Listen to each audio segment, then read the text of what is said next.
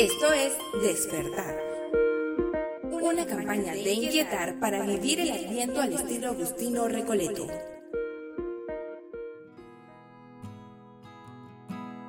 Hola, hola, corazón inquieto. ¿Qué es para ti la Navidad? ¿Acaso son los preparativos previos, los regalos, el encuentro con familiares lejanos, la celebración con los amigos, o escuchar la música que comercialmente representa estas fiestas. Te saluda María José Contreras y este es el último episodio de la campaña Despertar, donde hablaremos sobre un tema lleno de romanticismo, promesa, alegría, pero sobre todo de esperanza. Entonces, ¿qué es para ti la Navidad? Aunque la Navidad tiene un poquito de muchas cosas, el Adviento nos ayuda a recordar su esencia. Es en él donde la iglesia inicia un nuevo año litúrgico y nos prepara para lo que en palabras de San Agustín es cuando el Hijo de Dios se hizo hombre para que los hijos de los hombres pudiéramos llegar a ser hijos de Dios. Nos preparamos con la corona de Adviento, encendemos nuestras velitas y recordamos a cuatro personajes importantes iniciando por Isaías, que nos dice, preparen el camino al Señor. No nos quedemos de brazos cruzados y hagamos hasta lo imposible. También vemos la figura de Juan el Bautista, llamado desde el seno de su madre en una concepción milagrosa, quien tuvo un llamado fuerte y claro, así como fue el llamado que Dios le dio a la Virgen María, nuestra Madre un ejemplo y un regalazo para toda la humanidad. Esposa de José. A él también lo queremos imitar en su obediencia, silencio, en su entrega sin medida. Estos cuatro personajes del Antiguo y Nuevo Testamento tienen algo en común, y es que más allá de sus virtudes, encontramos su vocación, que solo tiene sentido en torno a Jesús. ¿Qué pasa entonces si te digo que la Navidad tiene un tinte vocacional? Un tinte de llamado, de invitación, de misión. ¿Será que ya descubriste la misión que Jesús espera que cumplas?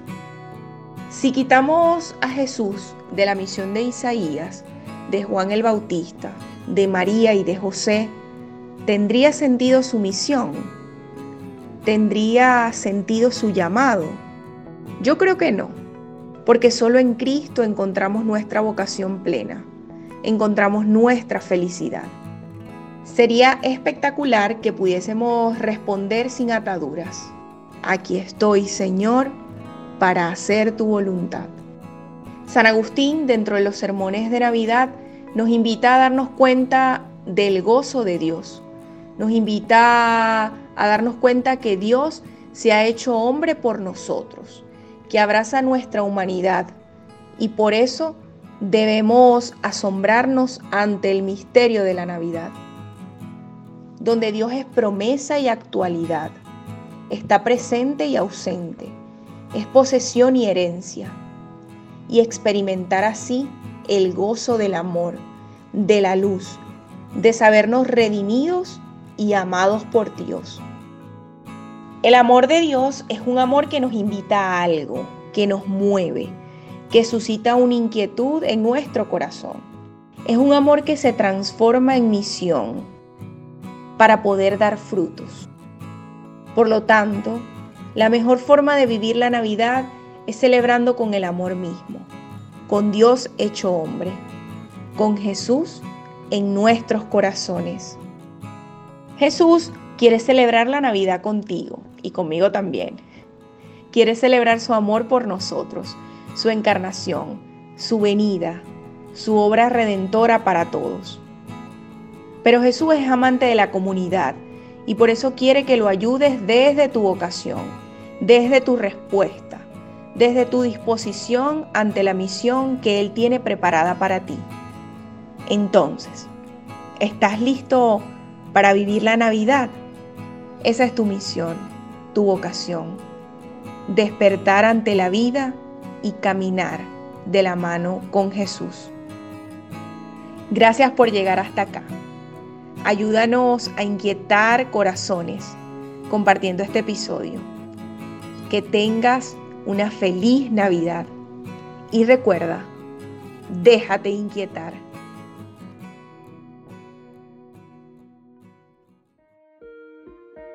El tiempo de Adviento es por excelencia un momento para inquietar el corazón. Si llegaste hasta acá, compártelo, que nos escuchamos en una próxima entrega. Y recuerda, déjate inquietar, déjate inquietar.